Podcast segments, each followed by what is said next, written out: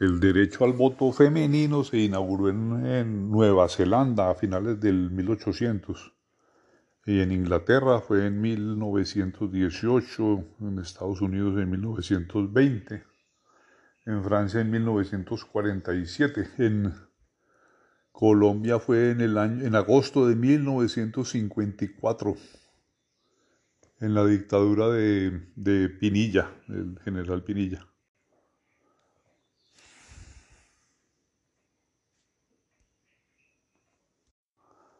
Pero la primera vez que pudieron votar fue en el año de 1957, cuando ya la cedularon, porque tampoco tenían cédula antes de eso.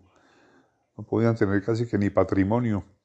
Y la primera cédula, la, cédula número uno para mujeres fue para la, esposa del, del general Pinilla. Y votaron para, para el, el primer voto en el que participaron fue para el plebiscito del Frente Nacional que salió aprobado.